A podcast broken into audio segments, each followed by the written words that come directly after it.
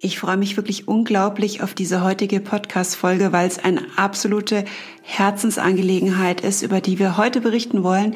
Und ich habe mich total gefreut, als Hanna Marie auf mich zugekommen ist und mich gefragt habe, ob ich bereit bin und Lust dazu habe, über die HPO und auch über die Hochsensibilität zu sprechen.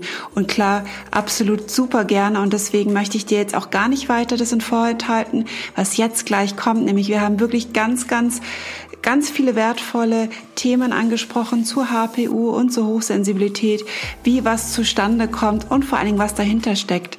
Und hinter der HPU, falls du es noch nicht gewusst hast, steckt eine Stoffwechselstörung und quasi auch eine Entgiftungsstörung, die natürlich ähm, den Körper ja, etwas hemmt in der Energie, äh, wie sie eigentlich sein sollte. Und es können ganz, ganz unterschiedliche Merkmale und Symptome auftreten, wie zum Beispiel unklare Ängste, Stimmungsschwankungen, soziale Probleme äh, Konzentrationsstörungen, ganz starke Allergien, Magen- und Darmbeschwerden. Also du siehst, die Bandbreite ist sehr, sehr hoch. Deswegen, wenn dich das interessiert, hör jetzt super gerne rein und äh, sei gespannt, welche Erfahrungen wir gesammelt haben und was wir da einfach für dich dalassen können zur Anregung, dass du mal für dich überlegen kannst, ob das vielleicht bei dir auch so sein könnte. Deswegen jetzt ganz viel Freude beim Reinhören.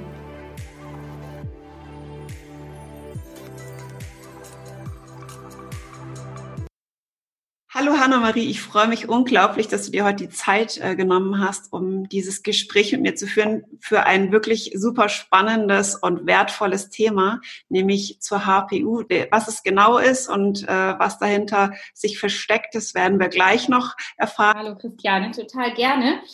Ähm, also, ich bin Hanna-Marie, und ähm, wir haben uns kennengelernt auf Instagram. Das ist das, wo ich so ein bisschen aktiv bin. Ansonsten ähm, begleite ich hin und wieder Menschen, bin aber seit sechseinhalb Jahren ähm, hauptberuflich Mutter.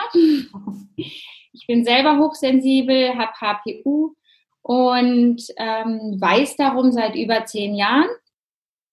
Ähm, bin von daher in HPU seit über zehn Jahren eingestellt. Es betrifft auch meine Kinder, auch die Hochsensibilität. Und ähm, ich bin genauso viel begabt und viel interessiert und Scanner-Typ, was eben häufig auch ähm, viele der ähm, Hochsensiblen betrifft. Und habe von daher ähm, elf Ausbildungen oder Studiengänge, nie Karriere gemacht bislang. und ähm, eine meiner Ausbildungen ist, Heilpraktikerin zu sein. Ähm, ich habe viele Beratungssachen auch gemacht und habe eine ganze Weile eben ähm, Ernährungsberatungen gemacht im Gesundheitsbereich, habe ganz viel die ganze Entgiftungsthematik ähm, begleitet. Und von daher ist mir da eben auch ganz viel von außen die Hochsensibilität, das HPU und so als Thema begegnet. Mhm. Genau, mir ist es so ein bisschen in die Wiege gelegt. Meine Mutter ist schon Heilpraktikerin äh, befasst sich mit dem Thema intensiv und da habe ich eben ganz viel Austausch oft. Genau. Mhm, sehr schön, vielen Dank. Ja, HPU ist ein großes Thema. Jetzt ist es ja eine, eine schöne Abkürzung dafür. Ähm, es ist eine, also ich finde immer, es ist nicht so wichtig, wie es wirklich ausgesprochen sich anhat, sondern was versteckt sich dahinter. Und ähm, da versteckt sich eine Stoffwechselstörung dahinter und äh, vor allen Dingen auch eine Entgiftungsstörung. Ja? Also wir wenn wir äh, HPU haben, und es ist im Prinzip keine Erkrankung, das möchte ich hier ganz klar sagen, es, es handelt sich hier nicht nur um, um eine Erkrankung, sondern um eine Störung.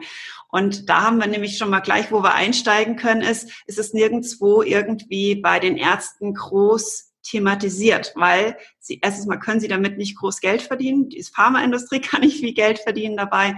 Und deswegen wird es auch wenig erforscht worauf wir auch gleich nochmal eingehen. Mhm. Es sind äh, alles das, was wir jetzt hier teilen, sind alles Erfahrungen, die wir selbst gesammelt haben. Ich habe selbst auch HPU, weiß das seit fünf Jahren in etwa und äh, lerne natürlich auch durch, der, durch meine Arbeit als Coach für Hochsensible natürlich wahnsinnig viele Menschen kennen, die auch HPU haben. Nur bis sie das erstmal erfahren, vergeht eine ganze Zeit. Ja, also man, man guckt ja immer, okay, ähm, was stimmt in meinem Körper nicht, weil die Hochsensiblen sind ja nicht nur auf der geistigen, emotionalen Ebene hochsensibel, sondern eben auch auf der körperlichen Ebene.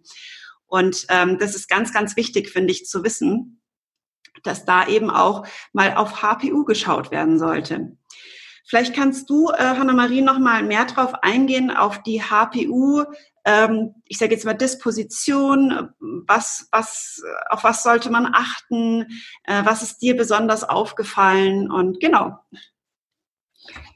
Also, ähm, was ist mir besonders aufgefallen? Ich glaube, ähm, die spannende Frage, die mich eben auch bewegt und weshalb ich das so super finde, dass wir sprechen, ist, wie ist eigentlich ähm, die Entstehung und wie ist der Zusammenhang von beidem? Weil ähm, du ja sagst, dass du dadurch, dass du viele Hochsensible begleitest, eben auch Beobachtungen machst an ihnen, wo dir, ich sag mal, so ein bisschen die Alarmglocken wahrscheinlich angehen und du ähm, merkst, eigentlich müsste man da mal hinschauen. Und das ist eine Beobachtung, die ich eben auch gemacht habe, dass viele Coaches über die Hochsensibilität ähm, sprechen. Und es gibt ja einige hochsensiblen Coaches. Und dann hast du die Heilpraktiker und manche Ärzte, die eben HPU, KPU anschauen.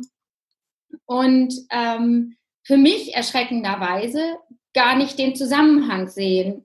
Und ähm, da habe ich auch vor, ich vor anderthalb Jahren oder so habe ich hier im Norden gibt es ein Institut für Hochsensible und da habe ich nochmal ähm, einfach ein Gespräch gesucht, weil ich das ein total brisantes Thema finde, weil in meinen Augen es so ist, dass jemand, der HPU hat, kann aufgrund ähm, der Sensibilität, die durch ein HPU entstehen muss, nicht anders als hochsensibel sein.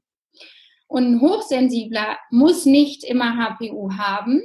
Allerdings ist die Hochsensibilität ähm, etwas, was zu einem System führt, was so empfindsam ist, dass es auf der hormonellen Ebene durch zum Beispiel Stress oder schwere Erkrankungen und so ganz schnell kippen kann. Und wenn dieses sehr sensible System körperlich kippt, also wir reden da jetzt dann nicht vom psychosomatischen, sondern vom somatopsychischen eigentlich, wenn das kippt, dann, dann ist, ähm, dann reagiert das System so, dass HPU entsteht. Mhm. Und wenn das einmal passiert ist, was ja eine hm, eine völlige Erschöpfung der Nebenniere macht, was also eine Erschöpfung der Nebenniere bedeutet, wir haben plötzlichen oder dauerhaften Extremstress, eine, eine Cortison-Überproduktion, dann kippt das System des Hochsensiblen so, dass sich ein HPU entwickelt. Und es sollte eigentlich, finde ich, A, sollten darüber Studien stattfinden, wie, wann kippt das? Und B, natürlich, wie können wir diese Hochsensiblen davor schützen, dass es kippt und in ein HPU ähm, sich entwickelt. Das ist aber nur die eine Form der Möglichkeit. Es gibt eben in meinen Augen auch die andere Form des angeborenen HPU. Und da sind für mich, das diskutiere ich auch gerne mit, mit Heilpraktikern und so einfach die verschiedenen Formen der Entstehung. Wie kann ein Kind schon mit HPU geboren werden? Und da ähm, sprechen ja Kampfsteg und so, die das ja erforschen, ähm, auch von einer Vererbung, einer HPU-Vererbung. Und da ist einfach die Frage, was wird denn vererbt? Das, und da, mir würde es total am Herzen liegen, darüber mal, ähm, ich sag mal, Fragebögen zu erstellen, Forschungen zu machen und so, mhm. weil es da einfach ähm, für mich verschiedene Fragen gibt. Wie ist der Stresslevel der Mutter während der Schwangerschaft? Ähm, ist die, also bei mir ist es jetzt zum Beispiel so, ich habe HPU, meine Kinder haben HPU, ich bin damit geboren, meine Mutter hatte schon HPU und auch die Mutter meiner Mutter, also meine Oma hatte schon HPU und wir gehen davon aus, dass meine Oma die erworbene Form hatte und dass sowohl meine Mutter als auch ich und meine Kinder ähm, die angeborene Form haben. Genau. Mhm. Genau. Also bei mir ist es auch die angeborene Form. Mhm. Ähm, bei meiner Tochter auch, bei meinem Sohn ist es die, die äh, erworbene. Und ich unterscheide da so ein bisschen, HPU ist für mich die äh, angeborene und KPU ist die erworbene. Ich weiß nicht, ob du da auch die Unterscheidung machst. Also ich habe mich da auch mal wirklich eingelesen und habe ähm, das für mich so festgelegt. Also KPU ist eine erworbene Form, die ja vor allem ähm, durch ähm, Halswirbel, Traumata und so genau. erworben ist und die aber meiner Meinung nach geheilt werden kann. HPU ähm, kann man nicht, bislang zumindest nicht heilen. Also ich sage mal, es gibt immer noch diesen Level der Spiritualität, wo ich ähm, eigentlich irgendwo davon ausgehe, alles muss eigentlich heilbar sein. Die Frage ist dann, die bei mir bleibt, ist es denn wirklich was, was geheilt werden muss? Mhm. Oder ist es halt eine Entwicklung, in der wir uns befinden? Ich sage mal, wenn wir jetzt auf den, vom ganzen Spirituellen reden, wo die Menschheit sich ein Stück hin entwickeln muss. Wir brauchen diese sensiblen, weil wir vielleicht sonst die Erde auch so zerstören, dass sie nicht mehr belebbar ist bald. Also es müssen vielleicht ganz, ganz viele kommen, die das Leben so nicht mehr ertragen und so sensibel reagieren, dass wir was ändern. Mhm. Ähm, was aber im Moment gerade sehr schwierig ist für Hochsensible, weil äh, es sehr anstrengend ist. Also ich erlebe es immer wieder auch bei mir, ähm, dass ich echt richtig erschöpft teilweise bin. Und ich hatte ja vor vielen Jahren ganz schlimme Depressionen und habe, es ist auch wieder jetzt, was war als erstes, was als, als letztes, ja. Ähm, aber ich sage jetzt mal, die Depression ist daraus entstanden, weil ich eigentlich komplett überfordert war mit all dem, was auf mich eingeprasselt ist. Und ähm, ich habe heute immer mal wieder den Gedanken so, puh, jetzt bin ich immer mal richtig erschöpft und es ist einfach, wenn ich zu sehr mich im Außen bewege und mir zu wenig Reserven für mich äh, behalte. Das heißt, ich bin immer dabei, allen anderen zu helfen, sie zu unterstützen. Ich nehme ja schon auch ungefragt natürlich auch Informationen in mich auf, weil ich einfach so feinfühlig bin und es erschöpft einfach. Das muss einem einfach klar sein. Mhm. Und da ist es wieder so wichtig, sich ausreichend zu schützen, nämlich eben Ruhephasen einzubauen. Und ähm, die HPU, mit der kann man gut leben, wenn man sich eben äh, damit befasst und man genau weiß, auf was kommt es an. Und man nimmt zum Beispiel wie Zink, Mangan und äh, aktiviertes B6. Das ist ja das, das Wichtige. Weil ansonsten kann das äh, ein HPU-Disposition, äh, kann es nicht aufnehmen. Und das ist das, was man einfach auch wissen muss. Und wenn ich das nehme, das heißt dann, du hast vorhin schon den Cortisolwert angesprochen, dann ist die, die große Chance da, dass der Cortisolwert nicht mehr so in die Höhe schnellt, wie es passiert, wenn ich jetzt eine HPU nicht behandle, beispielsweise. Mhm. Ist immer sowieso die Frage, was ist heilen, behandeln, ist immer schon auf der Arztseite. Es ist ja eigentlich keine Erkrankung, von daher ist es immer schwierig, aber die richtig passenden Wörter dafür zu finden also von daher wird natürlich KPU mehr in die Erkrankungsrichtung ähm, hin definiert und es wird eben auch, man kann es behandeln, heißt es ist heilbar. Das ist von daher etwas, was eben, womit sich Ärzte und sogar Schulmediziner deutlich mehr befassen als HPU. Ähm, genau, aber ich hatte was, wo, wo wir vorhin gerade noch waren, ist ich, dass ich davon ähm, ausgehe, dass HPU eben erwerbbar ist, sowohl als angeboren sein kann. Also auch das, ähm, die Frage, äh, und da ähm, ist aber ein HPU anders erwerbbar in meinen Augen als ein KPU und ähm, ist eben, ich sag mal, durch schwere Erkrankungen ähm, erwerbbar oder eben durch eine, ich, das, was man heute ein Burnout nennt, ne? also die, die Nebennieren, völlige Nebennierenerschöpfung. Ähm, genau, da gehe ich von aus, dass eben das insofern erwerbbar ist, dass ein Hochsensibler eben, ich sag mal, die Disposition hat, das zu entwickeln. Mhm, das Absolut. Das, das glaube ich auch, zumal es auch noch zu verstärken, sage ich mal, ja. Also das ist auf jeden Fall so, wenn man die Waage mal nimmt ähm, und es ist, hat eine HPU, der nicht hochsensibel ist, der ist, glaube ich, relativ, ich sage jetzt mal, wenn der ein paar Sachen einnimmt, relativ gut in der in der Waage. Das glaube ich, ich halt nicht, dass das geht. Das ist halt der Punkt. Ich glaube nicht, dass jemand HPU haben kann, der dann nicht hochsensibel reagiert. Also ich glaube, dass dieses ne, B12, mhm. B6, das sind ähm, nur mal die Vitamine, die unser Nervensystem stabil halten. Mhm. mhm. Und ähm, alleine das bedeutet, wenn da durch die vermehrte Pyrolbildung B6, B12 mhm. aufgebraucht werden, dass unser Nervensystem wie vibriert. Das Und das, was dann, was dann passiert ist, du nimmst mehr wahr, als du musst. Das heißt, du reagierst als HPUler immer hochsensibel. Du kannst gar nicht anders. Ähm, und dann natürlich, was, was dann eben auch passiert ist durch diesen ganzen Verbrauch Zink, Mangan, Molybden. Und dann kommt es zu einer Synthesestörung von Vitamin D. Dann kommt automatisch die Depression dazu. Und dann hast du noch das Problem, dass es zu einem Magnesiummangel und so weiter, dann kommt es zu körperlichen Störungen irgendwann. Also es ist ja so ein, so ein Stück, so eine, ich sag mal, Abwärtsspirale, in die man da reinkommen kann. Und wenn man in der ist, dann kann man nicht anders als hochsensibel auf das alles reagieren, was dann noch zusätzlich von außen kommt, weil das System so unter Stress steht. Da mhm. reagiert ja nichts mehr normal, deshalb gehört zu diesem ganzen Komplex HPU ja auch, ich sag mal, die Schilddrüse, die ganze, der ganze Hormonkreislauf ist komplett durcheinander.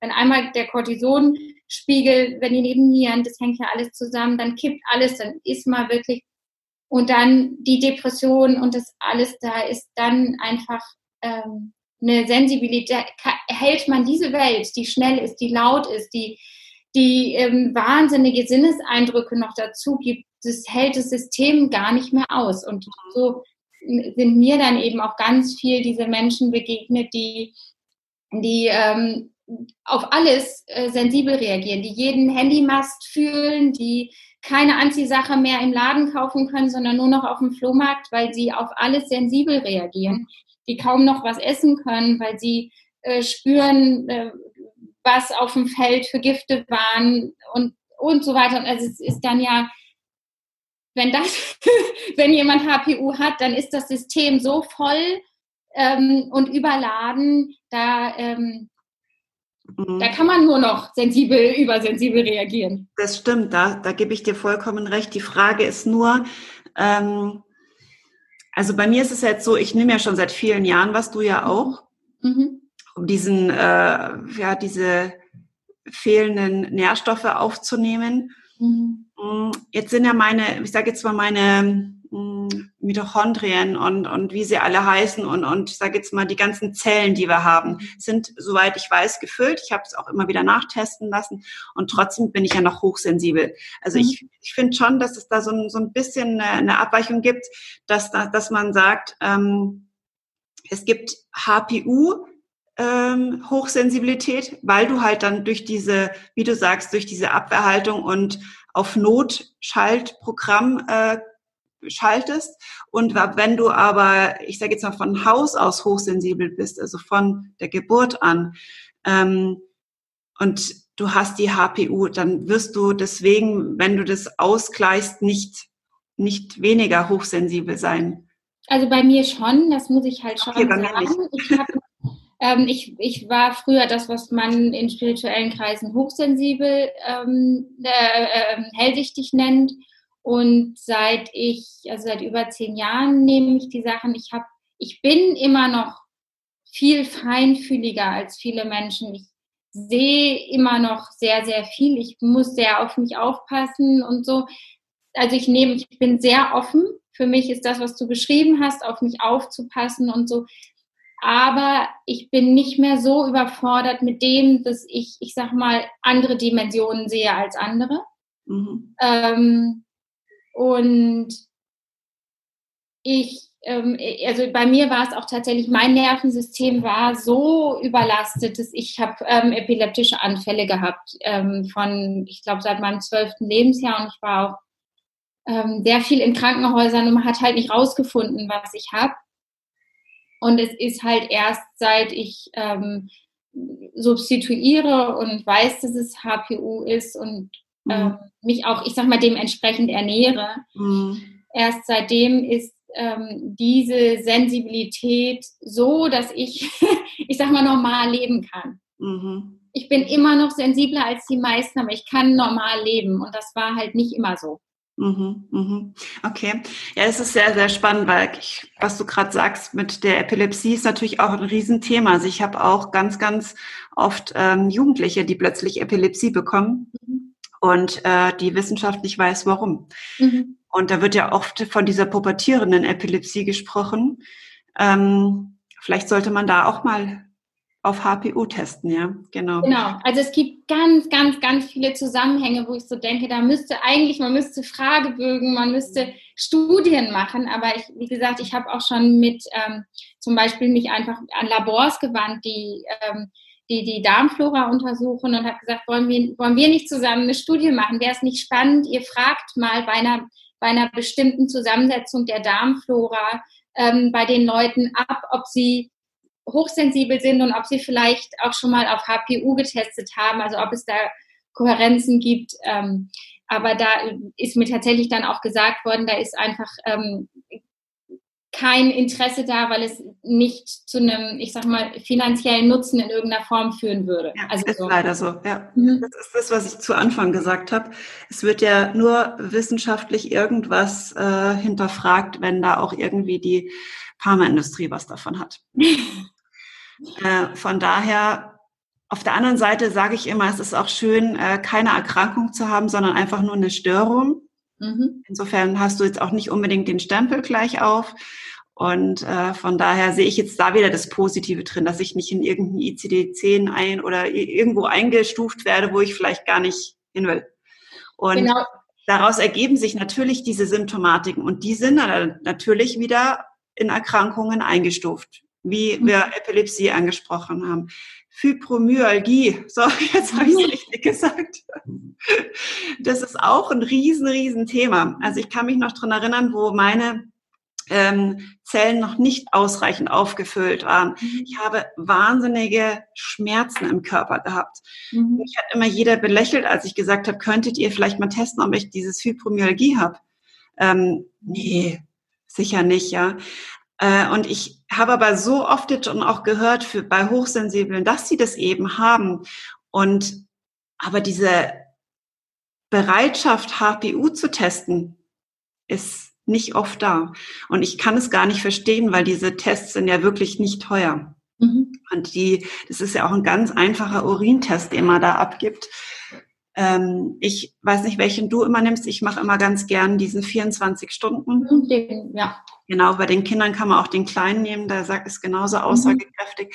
Aber es ist wirklich so schnell erfasst und ganz ehrlich, wer also körperliche Beschwerden hat und so richtige Schmerzen, das lohnt sich da mal hinzuschauen, selbst wenn sie es dann nicht bestätigt. Aber da mal hinzuschauen, ist ja nichts verloren. Und es ist so wertvoll, diese Schmerzen loszuwerden, wenn man wirklich nur, nur diese Nahrungsergänzungen, nenne ich sie jetzt mal, mhm. ähm, nimmt. Ja, also ich glaube, da ist, da frage ich mich tatsächlich, warum es diese Bereitschaft nicht gibt, ähm, weil es unglaublich viele, ich sag mal, Symptome gibt, die einfach eigentlich die Menschen so zum Leiden bringen, gerade die Hochsensiblen, ähm, die ein, erster Hinweis sind auf ein HPU. Und ähm, ich mich frage, warum, warum ist die Bereitschaft nicht da, das zu machen? Also ich, ne, du sprichst Fibromyalgie an.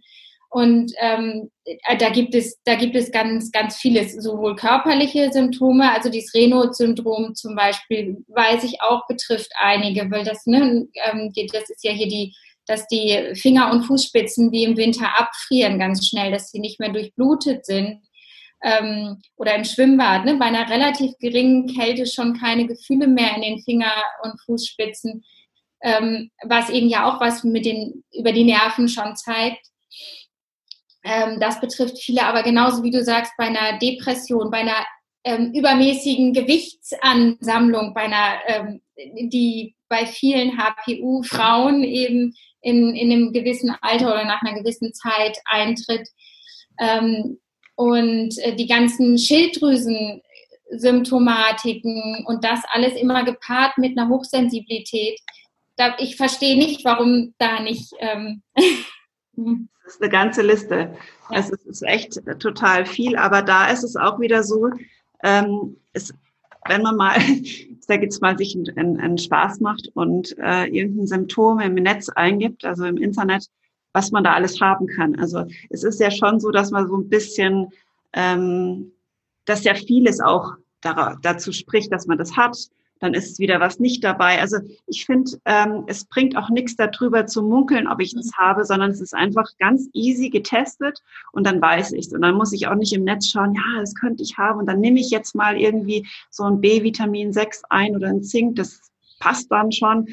Finde ich ganz schwierig. Die Erfahrung habe ich selbst gemacht. Ich habe ähm, zu Anfang, ich habe dann gelesen, äh, Entgiftungsstörung. Okay, alles klar. Also das heißt, ich kann also nicht richtig entgiften. Ah, okay, deswegen habe ich so oft Kopfschmerzen. Mhm, verstehe. Also ich bin dann so wirklich zum Selbstdoktor geworden, was ich unheimlich gerne mache. Mhm. Habe dann angefangen, an mir rumzudoktern. So, ich habe dann äh, eine Entgiftung gemacht. Ich habe plötzlich ein, eine Haut gehabt, das kann sich keiner vorstellen. Also es war, ich sah ganz gruselig aus.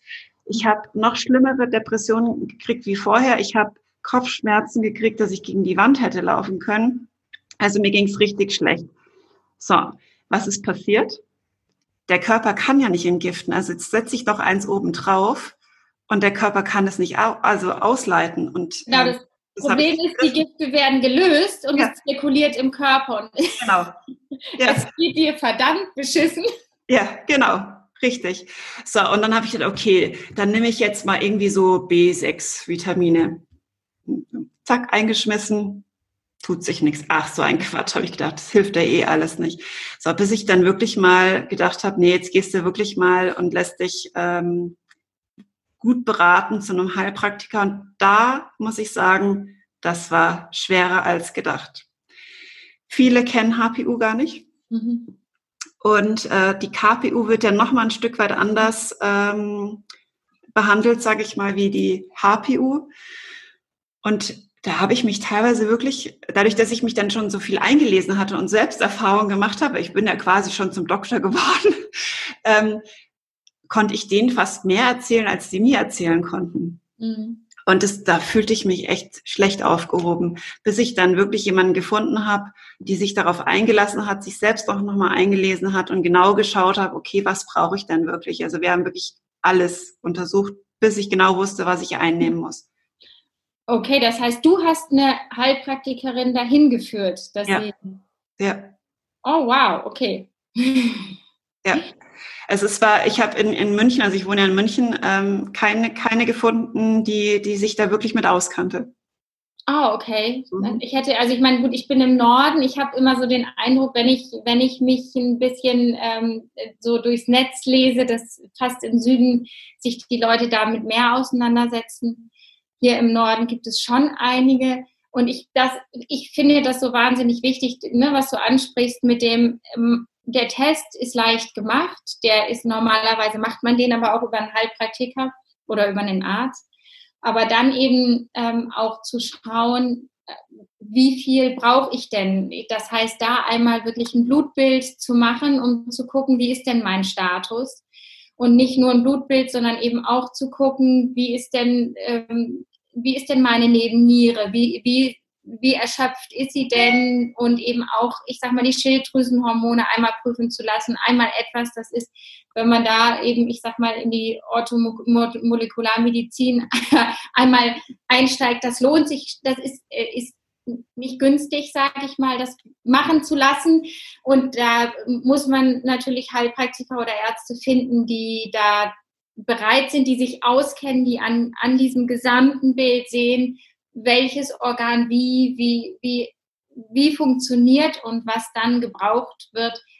Aber da ist es ganz wichtig zu schauen, dass man in den richtigen Mengen das Richtige nimmt und nicht plötzlich zum Selbstdoktor wird. Ja. Und klar, und dann auch noch zusieht, dass man entgiftet. Also das ist so sowas, was ich ja auch sehr intensiv begleitet habe, äh, die wirklich guten Entgiftungen, die nicht eine, eine, eine Revergiftung machen, sondern dann auch helfen, wirklich auszuleiten. Und ähm, was ich zum Beispiel auch mache als, als HPUlerin, ich nehme eben jeden Tag ähm, Sachen, mit denen ich entgifte. Also ich ähm, nehme nicht nur das, was ich substituiere nicht nur das, was mein Körper vermehrt verbraucht, ähm, sondern eben auch, ich nehme gereintes Chlorella zum Beispiel. Das äh, ist ganz wichtig, um, wir leben halt in keiner, ich sag mal, gesunden Umwelt mehr. Es sind so viele Umweltgifte, denen wir stetig ausgesetzt sind, sowohl in der Luft als auch mit dem, was wir essen oder trinken, dass es gerade als HPUler nicht nur wichtig ist zu gucken, was muss man substituieren, wie sind meine Level aufgefüllt im Körper, sondern eben genauso zu schauen, ähm, dass ich stetig entgifte, damit ich nicht Gifte ansammeln kann. Absolut. Ja, ich nehme das auch. Das ist mhm. ganz wertvoll. Und was ich auch noch dazu ganz oft mache, ist äh, ein Basenbad. Ich mhm. finde, das hilft auch schon immer sehr, sehr gut. Mhm. Die Haut ist ja doch das größte Organ, das wir haben und können wir relativ leicht zu Hause gut machen, auch kostengünstig. Mhm. Aber ich glaube, das, was du gerade auch gesagt hast mit ähm, der Blutuntersuchung, ähm, ich glaube, das ist genau der Knackpunkt, den ich dann auch hatte. Also ich ich bin ja selbst ähm, Coach und habe diese Tests hier bei mir gehabt, weil mhm. das einfach so vermehrt aufgetaucht ist, dass ich mir einfach äh, vom Labor ein paar Tests hierher schicken habe lassen und konnte sie die so gleich weitergeben, sodass sie sich den ersten Schritt zum Heilpraktiker, der dann nochmal zusätzlich Geld gekostet hat, eh schon erspart habe. Mhm. Ähm, das war mir ganz wichtig, ähm, weil viele einfach auch in, gerade was die Gesundheit, die sie selbst quasi zahlen müssen, die nicht von der Kasse bezahlt wird, da fängt es nämlich an. Bin ich es mir wert oder bin ich es mir nicht wert, mal rauszufinden, ähm, wo eigentlich äh, die Investition in mich steckt, ja. Und diese Hürde wollte ich ihnen nehmen, deswegen habe ich sie hier gehabt. Mhm. Und durch meine Ausbildung bin ich halt da reingerutscht in, in, auf diese Schiene, genau. Und ähm, dann geht's aber weiter. Dann kommt natürlich die Fragen, ähm, ja, okay, dann weiß ich's, aber was kostet mich das dann? Und das fand ich sehr spannend, diese Frage, weil es, man muss ja ehrlich zugeben, diese Bluttests sind nicht günstig. Mhm. Und da verdient natürlich dann schon wieder die Pharmaindustrie oder die Ärzte da dran und nicht zu knapp. Das ist, das ist einfach so. Mhm. Die Frage ist nur, willst, willst du, dass es dir besser geht? Oder willst du ewig leiden? Und ich finde, das ist einfach eine wertvolle Frage, die ich mir ganz bewusst stellen sollte. Ja. Das ist so. Und es ist auch äh, im Gesundheitsbereich, sowohl auch im Mentalbereich so. Wie viel, wie viel Zeit bin ich, ähm, ist mir wert, auch Stressmanagement zu machen, wie Meditation mhm. oder was alles dazugehört. Und das ist, finde ich, das ist einfach so ein, ja, so eine Selbstfürsorge, die einfach für selbstverständlich sein sollte, für einen selber. Hm, also was du da sagst, das ist, das ist mir halt ähm, sehr extrem genau andersrum äh, begegnet, als ich die ähm, Gesundheitsberatung gemacht habe, vor allem Entgiftungsbegleitung und so. Da habe ich eben ganz viel erlebt, dass da die Leute, ich sag mal, das, was du anbietest als Coach, nicht abfragen wollten. Das heißt, dass sie mh, hm, zwar entgiften wollten und so, aber ich sag mal, nicht bereit waren, ihren Körper ähm, zu schützen. Also äh, zu schützen nicht, nicht vor Giften, sondern zu schützen vor den vielen, vielen ähm, Sinneseindrücken und auch sich zu erlauben, ich bin hochsensibel, ich muss sensibel mit mir umgehen. So dass es diese Leute gibt, die nur in diesem körperlichen ja, sind und diese Leute, die eben ja. nur in dem psychischen unterwegs sind und nicht bereit sind, auch die körperliche Seite anzuschauen. Genauso wie ich ja schon gesagt habe, wie es diese Grätsche gibt ähm, von den Heilpraktikern, die sich nur mit HPU, KPU auseinandersetzen und Orthomolekularbiologie machen und so, aber sich nicht mit der Sensibilitätsseite auseinandersetzen, mhm. die eben den Leuten genauso an die Hand gegeben werden muss. Ne? Ja, ich glaube auch, das gehört einfach zusammen. Du kannst es nicht trennen. Wenn du, wenn du anfangen willst, für dich zu sorgen, dann, dann solltest du das wirklich ganzheitlich tun. Und das ist gesundheitlich bedingt, körperlich, emotional, genauso. Das ist einfach, es gehört alles zusammen. Aber wenn du an der einen Stellschraube nur schraubst, verändert sich die andere nicht automatisch. Mhm. Mhm. Also es ist, aber das ist vielleicht auch wieder so, manche gehen übers Körperliche und kommen dann zum Emotionalen und manche genau andersrum. Genau, das ist später. Das ist ja nur, wenn sie dann irgendwann dahin kommen, dass sie beides betrachten. Das genau. ist die Kunst. Hast halt psychosomatisch und somatopsychisch, es bedingt sich halt beides. ähm, nur eben die Bereitschaft, ähm, dass, dass beide Seiten angeschaut werden. Und ich glaube, da hapert es eben auch bei den Therapeuten oder äh, wie auch immer Begleitern eben häufig, dass nur eine Seite betrachtet wird. Und das finde ich halt, deshalb fand ich es so wunderschön, einfach mal mit dir zu reden, weil ich da ja wirklich auch häufig in die Richtung frage und ähm, gar nicht, gar nicht so eine Offenheit bislang erlebe.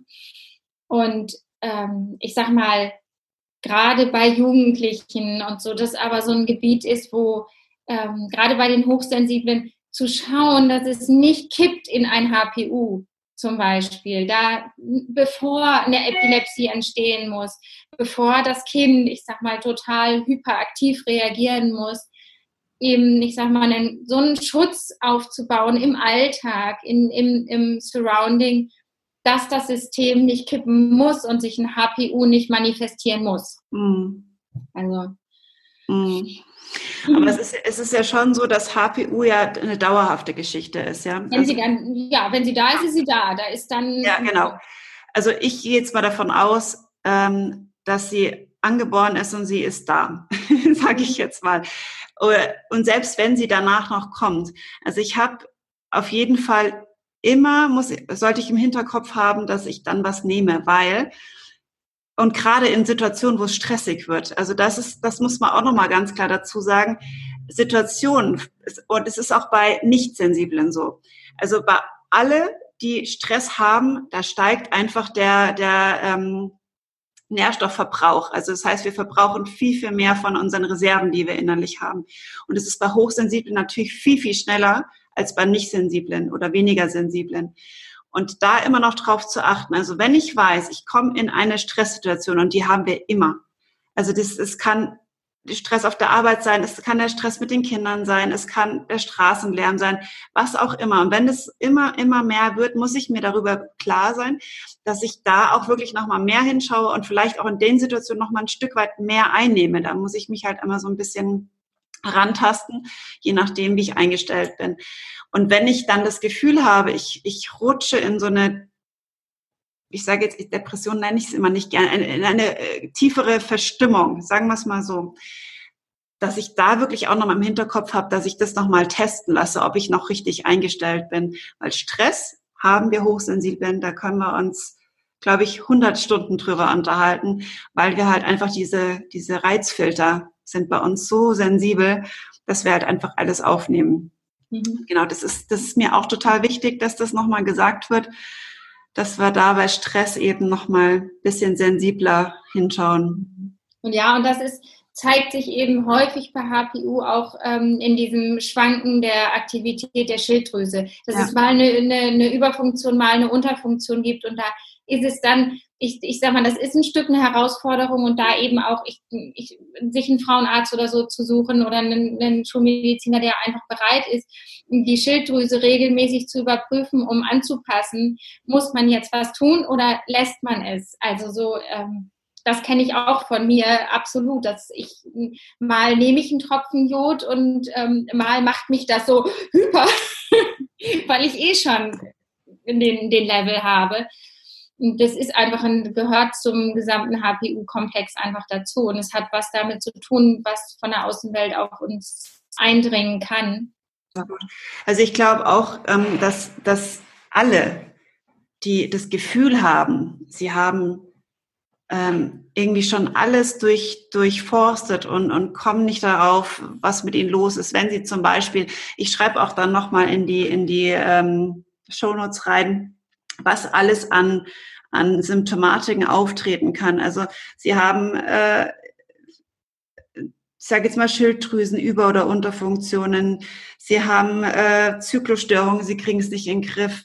Sie haben, ich, ich gucke jetzt hier einfach quer durch, äh, Schwindel und kriegen keine Lösung dafür. Sie haben äh, Doppelbilder und keiner kann sich's erklären. Also es sind ja oft so Symptomatiken, wo die Ärzte oft keinen Rat wissen und nicht wissen, okay, wir haben jetzt alles abgecheckt, es gibt eigentlich nichts. So, und dann fallen wir immer relativ schnell in diese psychosomatische Schiene, so dass wir dann gesagt bekommen, das sind bestimmt irgendwelche psychischen Erkrankungen, weil man Angst hat, Depressionen, was auch immer. Mhm. Ähm, das habe ich auch bei mir ganz oft erlebt, dass ich immer, egal was ich hatte an Symptomatiken, immer in die Psychoschiene gesteckt wurde. Immer. Mhm. Und ich finde, dass da sollte man ganz, ganz vorsichtig mit sein, dass man das nicht zu nah an sich ranlässt und sich nicht als, als Psycho abstempeln lässt. Das finde ich ganz, ganz wichtig, das so zu sagen, weil psychosomatische Erkrankungen werden leider Gottes immer noch in der Gesellschaft als Tabuthema äh, behandelt.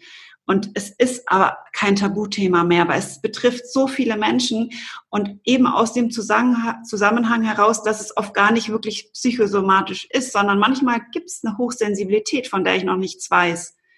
Und nur weil ich so anders bin und die Ärzte keine Lösung parat haben, dann werde ich in die Psychoschiene gesteckt. Oder aber ich habe eine Symptomatik, wo die Ärzte keine Diagnostik stellen können. So, wo lande ich? Genau wieder da, wo ich eigentlich nicht hingehöre. Ja. Und deswegen kann, sind wir heute hier da, um uns auszutauschen, um das in die Welt zu tragen, wirklich auch mal hinzuschauen und sich mal die HPU anzuschauen. Und genau, also ist, was du halt sagst von den Symptomen, ist zum Beispiel ganz viel dieses, diese ganzen Syndromkomplexe. Ja. Ne, Syndrome sind ja medizinisch beschreiben bestimmte Symptome, die immer wieder im Zusammenhang entdeckt werden, die allerdings keine Krankheit in dem Sinne sind, weil man sie nicht verstanden hat. Also ich sag mal, all das, was die Syndrome sind, findet man zum Beispiel in diesem ganzen HPU. Richtig. Reizdarmsyndrom habe ich so oft schon gehört. Ha, da könnte ich ein Lied von singen. es bringt mir nichts. Was, was soll ich mit diesem Begriff anfangen? Ich, ich weiß es, aber es, in der Medizin gibt es nichts, was dafür hilft. Mhm, genau. Also das ist so, ne, dieses Syndrom, da kann man eigentlich immer mal und dann viele sprechen ja von dem HPU, dass es vor allem Frauen betrifft. Es, ja, es betrifft vor allem Frauen, es betrifft aber auch Männer. Nur ja, da, deshalb gehören viele dieser typischen Frauenleiden dazu. Ähm und äh, ja, was, ne, was du sagst mit den Doppelbildern, also das ganze PMS ähm, und Migräne und diese ganzen typischen Frauenleiden. Genauso wie ich da hinschauen würde bei jemandem, der eben Probleme hat, nicht schwanger zu werden. Mhm. Ein ganz wichtiges Thema, das, äh, den, den Körper erstmal zu entgiften und, und, und einen HPU-Leib einzustellen, sonst kann er schwierig schwanger werden. Mhm. Also das, auch da, glaube ich, ähm, müssten eigentlich sehr viele hellhörig werden. Mhm. Aber das Problem ist, und das finde ich halt so wahnsinnig schade, dass das bislang nicht erforscht wird, nirgendwo zusammengegriffen wird. Also da bin ich wirklich am überlegen, ob es nicht eine Möglichkeit gibt, was zu entwickeln, wie Fragebögen irgendwo auf einer Webseite zu sammeln oder so einfach, ich sag mal, bestimmte Dinge, die eben alle zusammenkommen, um das Ganze mehr zu verstehen und auch diesen Zusammenhang mehr zu verstehen zwischen Hochsensibilität und HPU.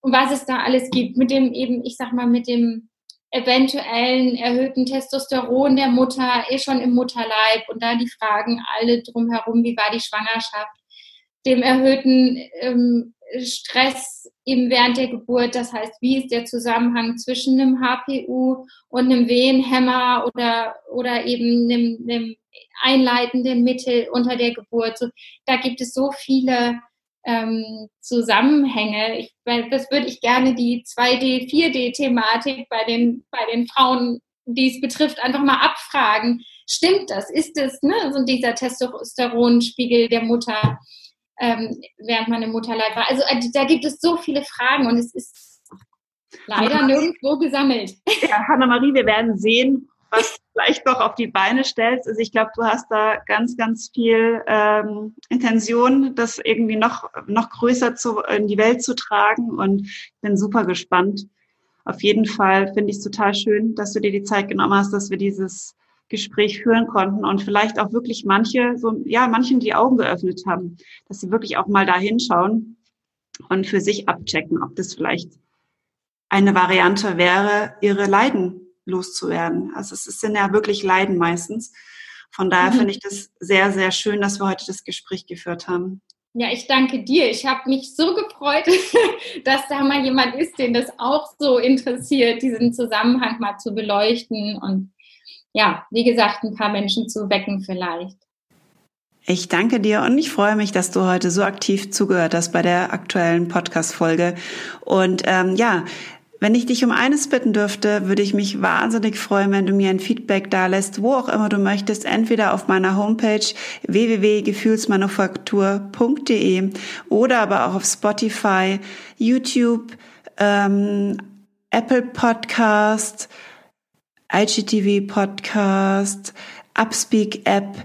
Genau da kannst du mir überall Bewertungen hinterlassen und ähm, dabei hilfst du mir natürlich, dass mich auch noch andere äh, finden können und auch von den Podcast-Folgen profitieren.